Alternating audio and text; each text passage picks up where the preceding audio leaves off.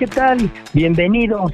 Ya estamos en el programa Emprendiendo Juntos. Y bueno, en esta ocasión vamos a platicar la frase de la semana, que eh, por cierto es de don Lorenzo Servige, fundador de Bimbo. Platicaremos el libro del, del, del mes, que es Viaje, siete pasos para diseñar una vida con propósito. Tendremos a un gran amigo, un abogado, Ricardo Fernández, de Fernández Fuentes y Asociados, platicándonos sobre el reto de emprender pues, como profesionista y además como emprender como abogado. No se vayan, estamos en Emprendiendo Juntos. Emprender es para valientes, para aquellos que no se quedan en una silla soñando con volar, los que tienen fuerza, convicción, certeza y mucha hambre de comerse al mundo. Y para ellos es este programa. Emprendiendo Juntos. Iniciamos. Noticias emprendedoras de la semana.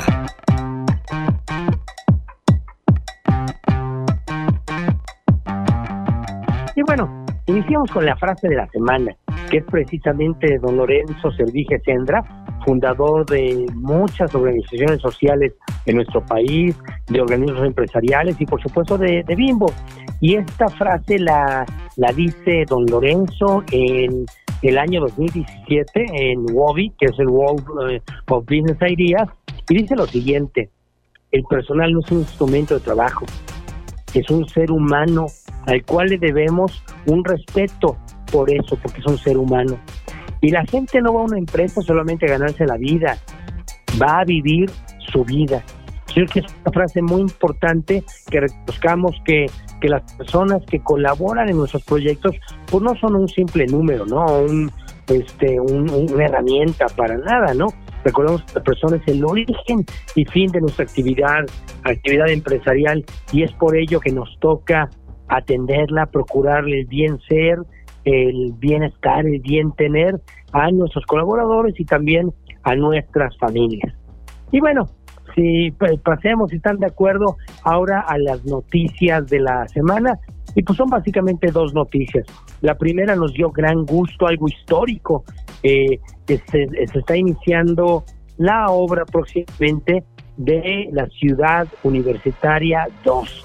Recordemos que la Ciudad Universitaria en Puebla, pues este, fue construida en los años eh, 60, 50, eh, precisamente en terrenos que donó Guillermo Jenkins allá en la salida hacia Valsequillo, ¿no?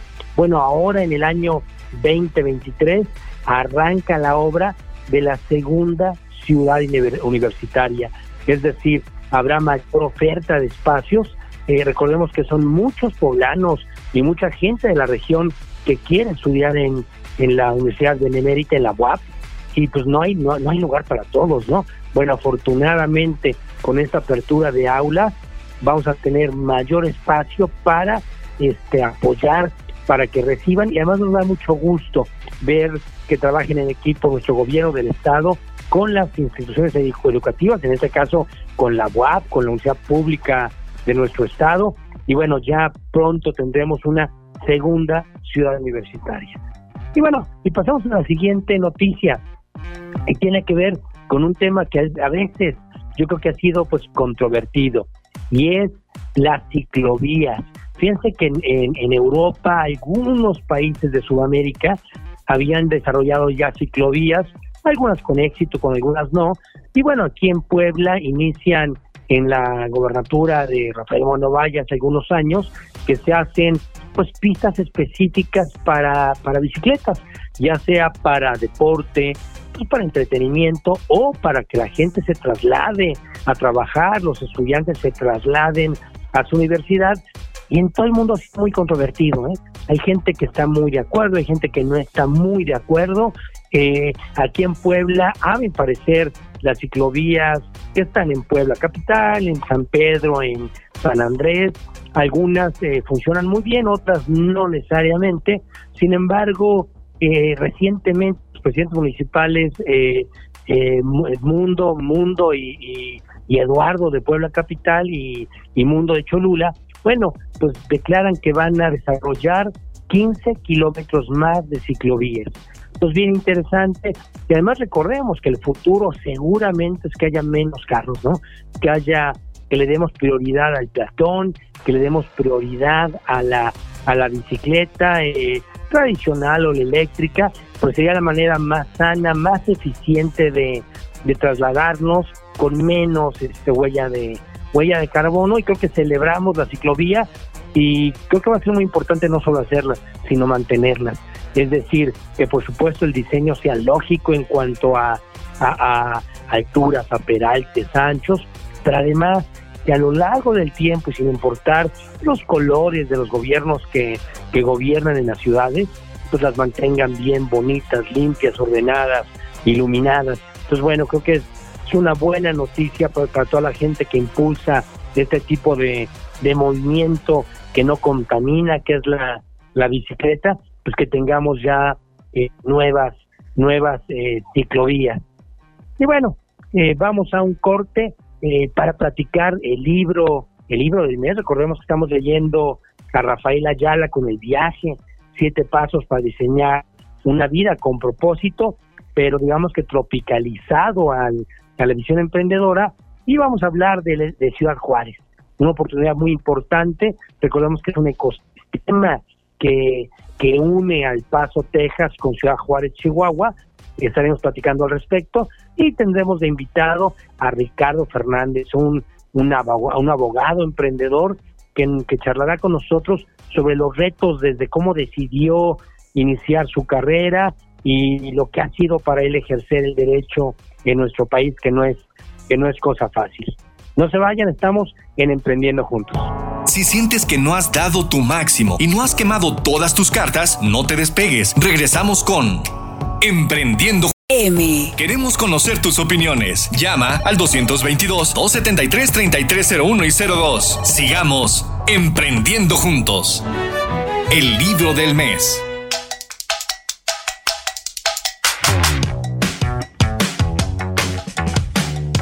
Y bueno, ya estamos de regreso en Emprendiendo Juntos, eh, platicando, como recuerdan, sobre el, libro del, del mes y además el tema el tema de la semana. Y bueno, en esta ocasión estamos leyendo El viaje, siete pasos para diseñar una vida con propósito, de Rafael Ayala y de Camilo Cruz. Eh, recordemos eh, que siempre insistimos aquí en el programa que una gran inversión para un emprendedor es estar pues, leyendo continuamente. Y bueno, eh, platicarles un poquito del autor de este libro, El viaje, siete pasos para diseñar una vida con propósito, eh, Rafa Ayala es gran amigo, él es experto en transformación humana y empresarial y es conferencista del año. Fue premiado por la Latin American Quality Institute en el 2013 y tuvo una nominación al premio Emmy en los Estados Unidos por sus cápsulas de, televisión. Y bueno, Rafa, recordemos que nos, nos ofrece siete pasos, ¿no? El primero es define el destino y el propósito de tu viaje. El segundo, identifica los valores que van a regir este viaje. Tercero, diseña el plan. Cuarto, asegúrate de viajar ligero de equipaje. Quinto, aprende a disfrutar el recorrido. Sexto, actúa. Empezar es la mitad del camino. Y finalmente el séptimo, verificar frecuentemente que vamos en la dirección correcta. Y bueno, estos siete pasos en el programa los adaptamos precisamente al ámbito emprendedor y recordemos que en esta ocasión vamos a platicar sobre el tercer paso. Diseña el plan de viaje. Y bueno, muy interesante porque Rafa inicia este capítulo con una cita de JC Penny. Recordemos que JC Penny fue un empresario norteamericano, pues digamos uno de los creadores, de los principales promotores del formato de tiendas de departamentales, como como conocemos en México Liverpool o Palacio Hierro. Bueno, JC Penny fue de los iniciadores. Es más, muy interesante. JC Penny fue jefe, digamos, de, Sam Walton. Sam Walton trabajaba en un JC Penny eh, eh, básicamente en el tema de eh, volver regalos y se da cuenta de deficiencias que a su parecer tenía JC Penny y a partir de ahí que Sam Walton se ilusiona y se pone como meta crear lo que primero fueron los Waltons y ahora conocemos como Walmart, el retail número uno de, en el mundo. Pero bueno, JC Penny este, dice lo siguiente. Muestra a un obrero con grandes sueños. En él encontrarás una persona que puede cambiar la historia. Muestra a una persona sin sueños y en él vas a encontrar un simple obrero. Y bueno, esta frase de J.C. Pérez nos hace recordar lo que significa diseñar tu plan de viaje, para dónde vas, cómo lo harás. Y bueno, eh, los pasos que nos dan este, para diseñar el plan de viaje, primero es elaboremos la lista maestra de sueños, es decir, qué queremos hacer, ¿no? Hasta dónde logramos, queremos llegar, qué queremos impactar. El segundo, da prioridad a las metas importantes. Recordemos que hay temas importantes y temas urgentes. Pues vaya, los importantes son los que realmente transforman. Los urgentes muchas veces son bomberazos, ¿no? Son situaciones que no resolvimos a tiempo y se vuelve un, un incendio, digamos. El tercero, filtra tus sueños, es decir, a partir de un poco de realidad, pues sí que tengamos claros cuáles de los sueños podemos concretar y cuáles costaría, costaría mucho trabajo. Y por último, visualiza tu sueño, es decir, eh, eh, de alguna manera piensa, imagínate cómo te verías logrando, abriendo ese negocio, adquiriendo esa casa, haciendo ese viaje, eh, dando esa charla, qué sé yo, ¿no? Visualízate de manera que, que sea muy fácil verte cómo, lo, cómo te vas a, a notar cuando, cuando lo logres, ¿no? Y bueno, el capítulo de diseña eh, tu plan de viajes de este libro de Rafa Ayala, Los siete pasos para diseñar una vida con propósito, eh, platican tres temas importantes. Uno, todo comienza con un sueño. Cualquier proyecto, por grande que, que sea, empezó igualito al sueño que tú tienes, que tú tienes este, eh, actualmente. El segundo, cuida de no acercarte a los ladrones de sueño, aguas con ellos. Hay gente pues que te van a decir que no puedes, que no te va a funcionar, que eso no sirve. Pues cuidado, de alguna manera aléjate a estos llamados ladrones de sueños y además identifícalos. Y tercero, sueña con los pies en la tierra, que ya lo comentábamos en el tema de visualizar. De alguna manera seamos eh, soñadores, voladores, y, imaginemos, pero pues sí tengamos un piecito, por lo menos un dedo en la tierra, de manera que no, no esté tan volada nuestra, nuestro proyecto y simplemente sea, sea complicado, finalmente complicado alcanzarlo, ¿no? Pues bueno, ya vamos en el tercer eh, capítulo de este, de este libro. Y bueno, ¿están de acuerdo? Pasemos ahora a platicar el tema, el tema de la semana. Y se refiere a Ciudad Juárez, Chihuahua. Fíjense que tuve la gran oportunidad hace unos días de visitar una misión empresarial y dar una charlita por ahí con empresarios de Ciudad Juárez, Chihuahua, y me di cuenta de cosas muy interesantes que pueden aportar, pueden generar valor a nuestros proyectos, ¿no? Pero doy un poquito de antecedentes. Eh, recordemos que Ciudad Juárez, Chihuahua, se llamaba, tenía un nombrezote, era Nuestra Señora de Guadalupe de los indios mansos del Paso del Río del Norte. Entonces, enorme, enorme nombre que cambia en 1888 a Ciudad Juárez en honor al expresidente de la República, pues a Benito Juárez. Otro tema importante, y no es común, generalmente en el país las capitales de los estados son las ciudades más grandes en población y más potentes. En este caso no, aunque Chihuahua, su capital es Chihuahua, del mismo nombre, Ciudad Juárez es más grande que capital, supera el 1.5 millones de habitantes y bueno, eh, por obvias razones de ser este frontera, tiene una potencia económica eh, tremenda, ¿no? Eh, recordemos que Ciudad Juárez pues, es multiétnica, a quienes han tenido la oportunidad de ir, bueno, está pegadito el paso, es decir, es como una vecindad de ir del Paso a Juárez o Juárez al Paso, pues es un tema de 10 minutos.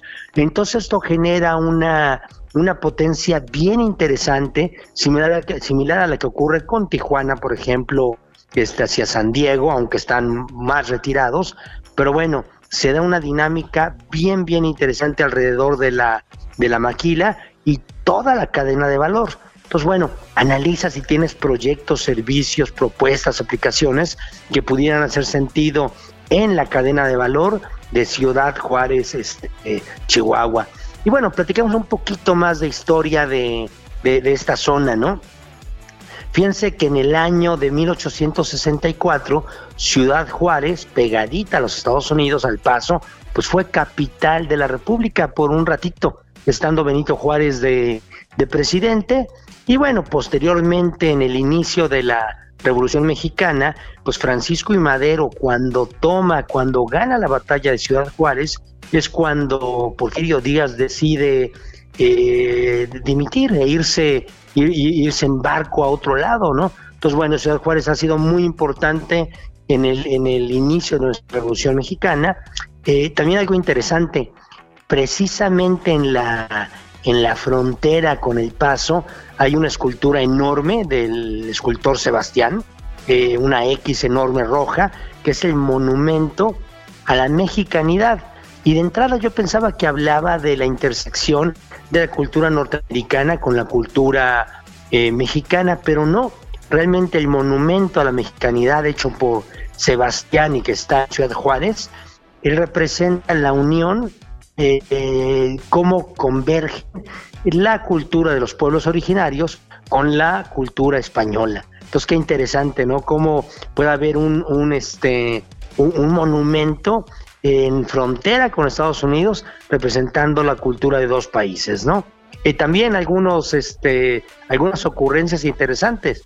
Eh, Ciudad Juárez es la casa, la cuna del burrito, estos este platillo hecho con tortillas de harina un poco más grandes de las que conocemos aquí en el sur sureste del país y que estaban rellenos de frijol o ahora de todos, pues digamos que son inventadas por Juan Méndez, un vendedor de tacos que se le ocurre hacerlo y traía un burrito y los vendía en Ciudad Juárez. A partir de ahí es que se llaman burritos, en, honor al, creador del platillo, a Juan Méndez. Y por otro lado, el cóctel Margarita, que todos conocemos, bueno, también este es inventado en el en el Kentucky Bar en Ciudad Juárez que continúa operando y este además es súper solicitado por los norteamericanos. Les encantan las margaritas de sabores que hacemos aquí, aquí en México. Y por último, eh, Juan Gabriel, este cantautor que ya falleció y que es, ha sido bien importante para la historia musical de nuestro país. Bueno, Juan Gabriel, aunque no nace en Ciudad Juárez, eh, entiendo que nació en Michoacán, aunque hay varias hay varias teorías al respecto, pero Juan Gabriel vive y se desarrolla en Ciudad Juárez y por ende pues le dedica varias canciones, en vida estuvo muy cercano a, Ciudad Juárez apoyando proyectos, apoyando, apoyando causas sociales y además interesante, en, en, Ciudad Juárez está el famoso bar pues, Noa Noa, al cual Juan Gabriel le dedica una canción. Y me llamó la atención que el, tanto el nombre como el lugar pues están abandonados. Interesante, hay una oportunidad emprendedora, ¿no? De, echar a andar el, Noa Noa que hizo famoso Juan Gabriel con su canción y que y pues seguramente sería un éxito, un éxito comercial. Pero bueno, vamos a un corte y regresamos. No se vayan, estamos en Emprendiendo Juntos. Si sientes que no has dado tu máximo y no has quemado todas tus cartas, no te despegues. Regresamos con Emprendiendo Queremos conocer tus opiniones. Llama al 222-273-3301 y 02. Sigamos emprendiendo juntos. Emprendedor invitado.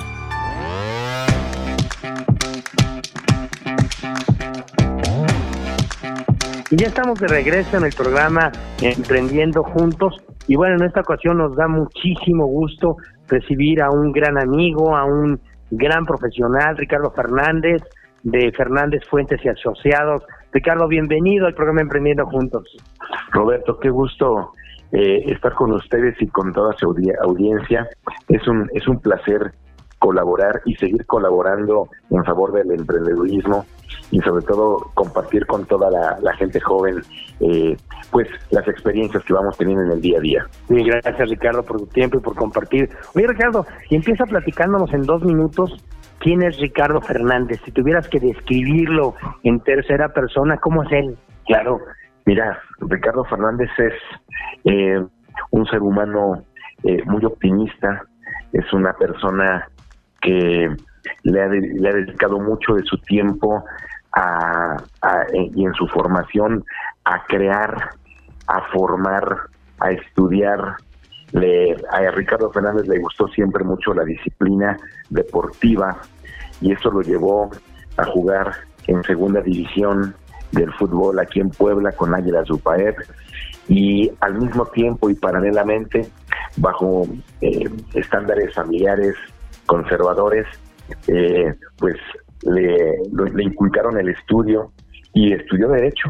Ricardo Fernández estudia, Derecho eh, en UPAEP aquí en Puebla y, y allí encuentra el camino, un camino que era bastante eh, oscuro, un camino que no estaba muy claro, muy, muy nublado y con el tiempo y con la práctica fue desarrollando un sentido de, de, emprendedurismo, de iniciativa, de independencia sobre todo. Y, bueno, eh, hoy Ricardo Fernández es producto de esos primeros años de, creación y de formación. Eh, Ricardo Fernández es el mayor de, cinco hermanos, cuatro hermanas más chicas que él. Y, en una y nace de una familia de ingenieros químicos farmacobiólogos, es decir, todavía no ha encontrado la razón por la cual estudió derecho, pero dentro de, su vida, pues ha eh, encontrado un sinnúmero de alianzas de gente muy valiosa que ha colaborado muchísimo para, para que ese camino que era muy nublado se haya aclarado en cuanto hace al camino de la vocación y el camino de, del destino hacia el cual quería dirigirse. Entonces, eh, en, breves palabras, ese es Ricardo Fernández, estimado Roberto. Ay, Ricardo, qué padre, qué padre lo narras. Oye, además, sobre todo para los, los jóvenes que están definiendo qué hacer en su vida, pues queda claro, ¿no? Que siempre arrancamos todos con esa, esa duda, ese camino eh, nublado, como comentas, ¿no? Nadie tiene decidido el futuro, ¿no? A mí eh, he, dado dos pláticas TED en las cuales he platicado lo difícil que fue en lo personal para mí el definir mi camino. Eh, era mi cuarto año de carrera, octavo semestre, y a mí no me gustaba la carrera de Derecho. Lo tengo que decir con absoluta franqueza y honestidad. No le encontraba yo la pasión ni el gusto a lo que me estaban enseñando. Y no fue sino precisamente en ese último año de carrera en el que me acerco a la Facultad de Derecho en la que yo estudiaba y pido el apoyo para que me puedan eh, guiar y me puedan colocar con algún despacho en el que yo pudiera hacer alguna pasantía. Y entonces es ahí donde, eh, gracias a ese gran despacho de abogados en el que yo fui a caer y donde me colocó la facultad, pude enamorarme de la carrera y saber lo que era la práctica, porque la doctrina no era mucho mi perfil y que en la práctica encontré un extraordinario camino que hoy puedo decirte sí disipó toda esa neblina que en esos años de elección de carrera no tenía yo muy claro. Lo puedo decir, yo iba para médico y, y al final acabé escogiendo derecho y yo tenía muchas dudas y yo entiendo y soy empático con las circunstancias que a muchos jóvenes eh, eh, les, les abruman por no saber exactamente cuál es la decisión adecuada para, para el futuro. Qué padre. Además comentar, ¿no? A mi parecer ahora este Ricardo Fernández, uno, un abogado reconocido e importante en Puebla. Que qué padre que, perdimos un gran médico, pues ganamos un gran abogado. Agradezco mucho tus palabras, Roberto. Pues mira, eh, si algo puedo compartirle a, todos los jóvenes y en general a cualquier persona de cualquier edad que elige estudiar hoy una carrera, indistintamente de cuál sea esta, es sin duda la entrega y la pasión eh, a la formación, al estudio, es la única manera en que vamos a lograr eh, definir muchísimas y alcanzar muchas metas. Lo puedo decir, eh, siempre fui un, estudiante dedicado, era yo responsable, quizás no era yo el mejor, el de 10 de promedio, pero sí era yo una persona que no bajaba de, de 8.5, 9 de promedio, pero porque me gustaba aprender y estudiar. Y entonces, hoy que soy un adulto de 48 años, puedo compartir la experiencia de que si no hay estudio diario, si no hay voluntad para crecer, difícilmente las metas se alcanzan, estimado Roberto y amigos. Gracias, Ricardo. Oye, ¿y cuál es eh, un placer culposo que tienes? Mira, lo tengo que decir, yo soy eh, una persona al que le gusta mucho el chocolate. Y fíjate que las donas de chocolate me pueden muchísimo y los chocolates de, eh, con cierto relleno de cacahuate americanos, no diré la marca, pero soy muy débil con eso. Y, pero si algo me hace eh, flaquear muchísimo y soy muy débil son mis hijos, la verdad. Eh, ellos, ellos, ellos sí puedo decirles que son mi placer culposo, la verdad. muy bien. Oye, ¿y cómo se llamaría, Ricardo, un libro que trate sobre tu vida? Me parece que pudiera llamarse, es una buena pregunta, quizás, quizás pudiera llamarse eh, los, el, el placer de los frutos de la vida. Yo le llamaría de esa manera. Qué padre, eh, bien. Sí, y, trataría y versaría mucho sobre esa gran sensación que uno le llega cuando alcanza un objetivo. Excelente. Oye, Ricardo, y si tú te pudieras tomar una foto, una selfie con cualquier persona de la historia, ¿con quién te la tomaría? Yo, yo elegiría sin duda eh, Sylvester Stallone creo que sería una de las personas con las cuales yo me tomaría esa vida, esa, esa foto, perdón. Eh, lo admiré mucho en sus películas de Rocky. Eh, siempre, mucho del deporte fue en razón de esas primeras películas en los, a finales de los ochentas. Y, yo creo que una, una, una foto que me faltó buscarla fue o con Fernando Valenzuela o con Diego Armando Maradona, el deportista.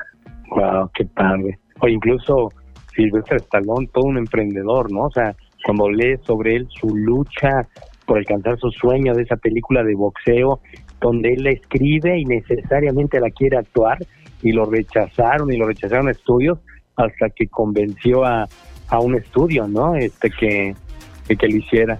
Esa, esa precisamente, estimado Roberto y amigos, es la, la, la mística que me atrae muchísimo a, ese, a ese ser humano de apellido Estalón.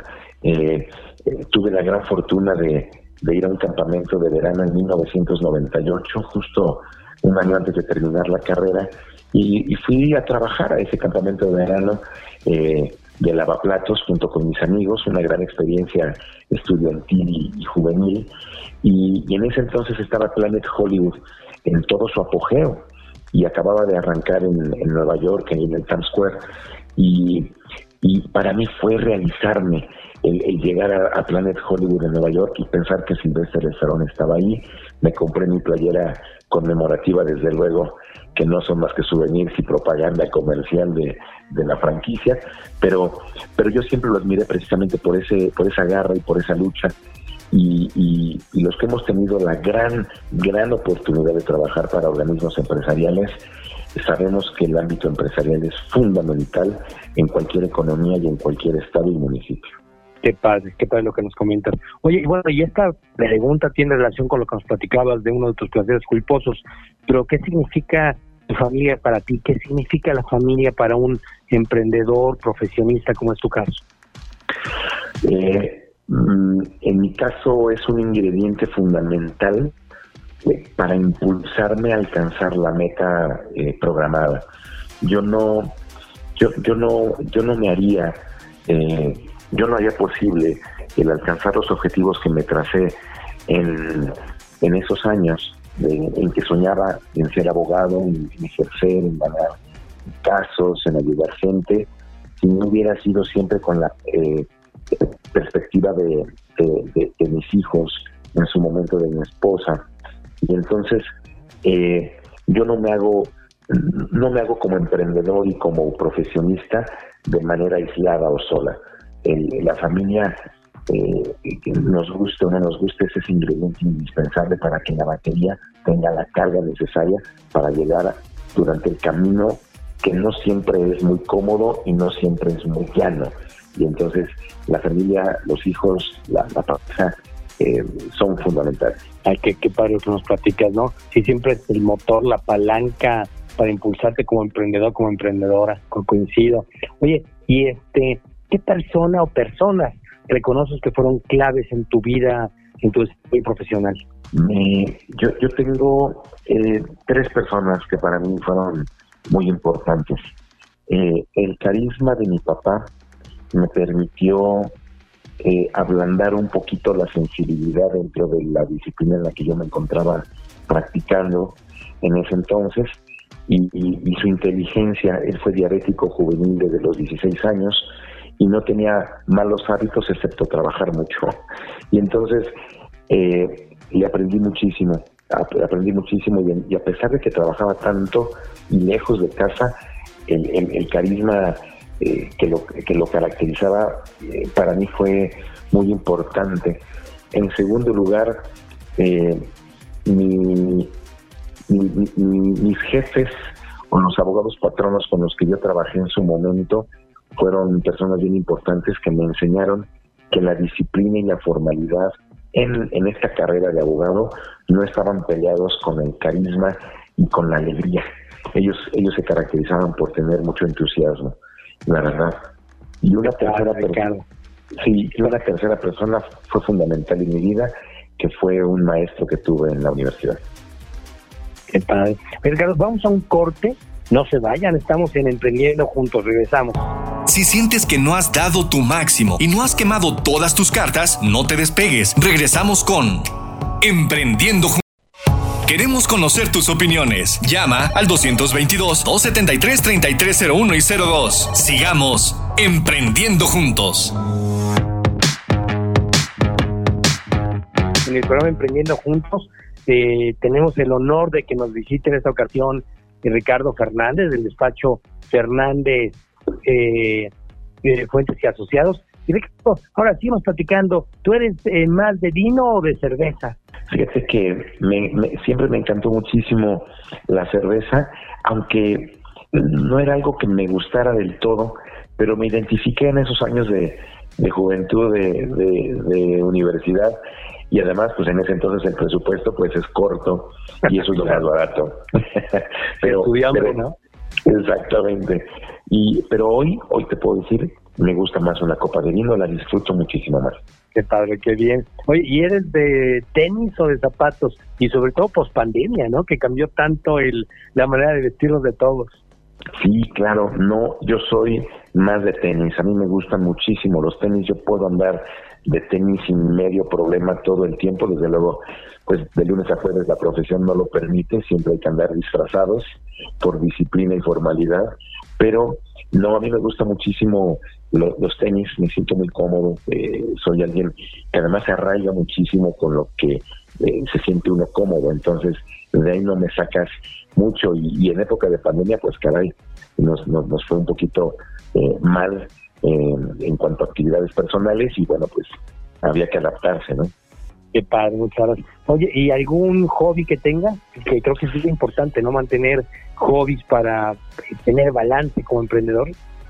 Sí, sin duda, sin duda el, el, el, trabajo independiente eh, trae una carga emocional muy fuerte.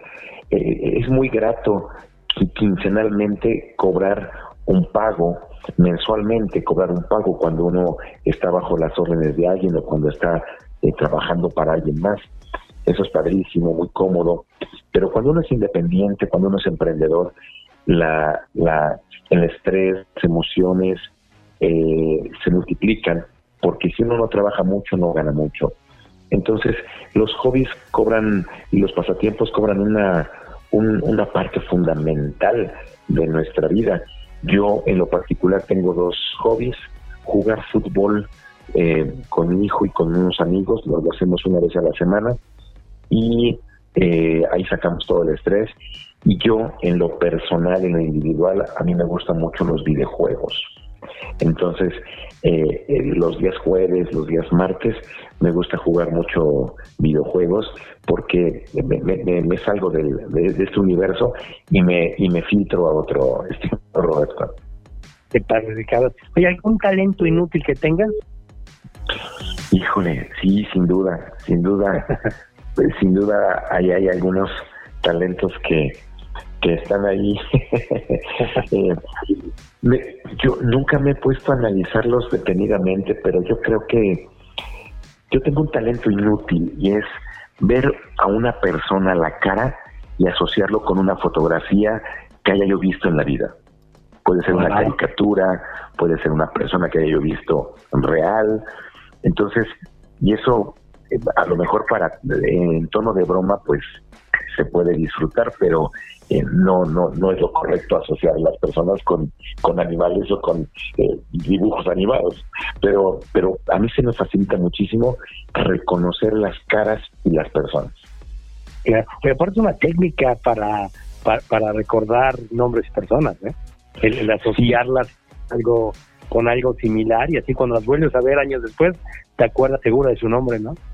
Sí, fíjate que uno de los talentos que está ahí dormidito fue el de la memoria. Y, no, y digo que está dormidito porque eh, alguna vez le pregunté a mi mamá eh, por qué tenía yo una fijación eh, de verla a ella en una como barra, en un lugar con luces y era todo de madera. Y ella me dijo, tú tenías 10 meses de edad y yo preparaba la comida para cuando llegara papá y yo te dejaba en el sillón. Entonces, pareciera que tengo algunos recuerdos de, la infancia, eh, pero infancia muy, muy, muy, muy a primera edad. Entonces, eh, sí, la memoria es fundamental, al menos para los que nos dedicamos a, este, a estos hábitos. Sí, bien. Oye, y como emprendedor, como profesionista, ¿cuál ha sido tu principal error que recuerdes? Eh, recuerdo uno, recuerdo uno y me, y me, me persigue todos los días. En, en el año 2008 al año 2013 me dediqué a una actividad muy importante que fue la de devolverle a los pensionados el dinero que el Infonavit les quitaba. Y entonces logré tener tanto éxito porque no lo no había un abogado que lo lograra o que lo hiciera en Puebla. Y entonces yo me dediqué a en esa época por haber trabajado en el Infonavit, que ya conocía la estrategia. Y entonces eh, uno de los de esos sueños que no me gusta recordar mucho es que se me salió de control tanto éxito. Y entonces llegué a tener un poquito más de 700 clientes en un lapso de tres años. Y, fue, fue difícil el, lidiar con, con una buena época. Y entonces la vida también cobra esas facturas. Claro, sí, siempre es un reto la, la, madurez que te dan las vacas gordas, ¿no? Este, lo, que dicen, cuando arrancas no te la creas, y ya que lo lograste, es, bueno, más bien cuando arrancas créetela, y ya que lo lograste no te la creas, ¿no? Exacto, exacto, creo que eh, por eso el emprendedor tiene que tener un buen equipo a su lado. Y un buen equipo no hablo nada más de los subordinados, de los trabajadores, de los asociados. Me parece que el emprendedor cuando tiene eh, un, un buen socio o socia, la pareja, cuando está papá, cuando está mamá, los mismos hijos, un buen amigo. Eh, siempre tenemos que estar abiertos a la crítica constructiva que nos permita también ubicarnos, porque el emprendedor, tarde que temprano, cuando tiene pasión, llega al éxito. Llega un éxito abrumador, un éxito bastante significativo, pero cuando uno está solo o cuando no hay esa comunión de ideas, eh, y con una, una, buena asociada o asociado, es muy fácil marearse y muy, muy fácil perderlo. Totalmente contigo. Ricardo, y antes de, despedirnos, ¿qué consejo le darías tú a un, a un emprendedor que va a arrancar un tema eh, profesional, como en tu caso un despacho de abogados? ¿Qué consejo le darías a él, a él o a ella?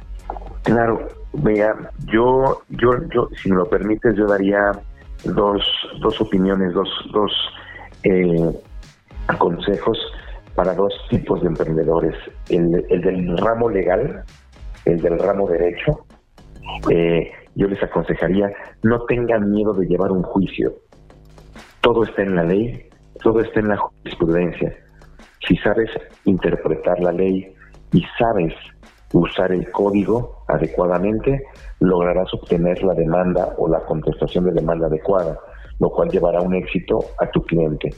Y para todos aquellos emprendedores que quieren iniciar una, una oportunidad de comercial, de negocio, sin ser abogados, desde luego, eh, en, en cualquier otro ramo comercial, yo les aconsejaría no se preocupen por el dinero, El dinero no es importante para emprender.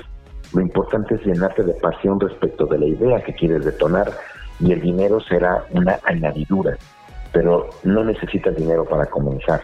Todo se puede crear de menos hacia más. Totalmente contigo. Es qué angustia que te da que al principio no llega no llega el cliente, no llega el dinero, pues entender que no es lineal, ¿no? Que obviamente todos arrancamos poquito a poco y vas haciéndote de, de, clientes y de facturación, ¿no? Sí, totalmente. Si, si a ese emprendedor le, le decimos desde el inicio que las metas no son a largo plazo, sino que tienen que empezar de metas cortas, medianas y largas, entonces podrá ir construyendo una gran fogata porque la fogata de inicio no se inicia con un fuego grande, sino se inicia desde pequeño para que vaya eh, generando un gran fuego. Lo mismo con los negocios.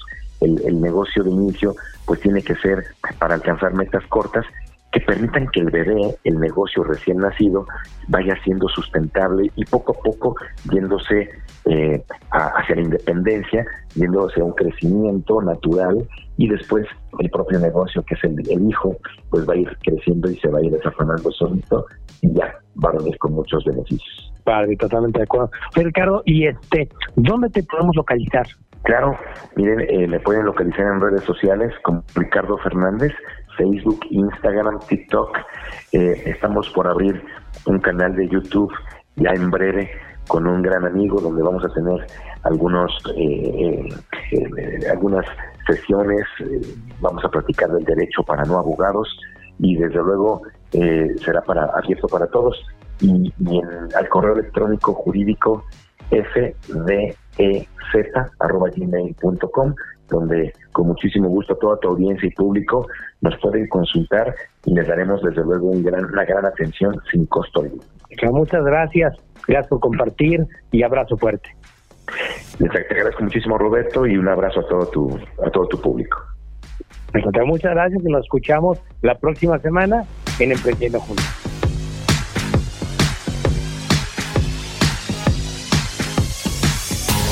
Esperamos que este programa te haya sido de utilidad para demostrarte lo mucho que puedes hacer y cómo volverlo realidad. Esto fue Emprendiendo Juntos.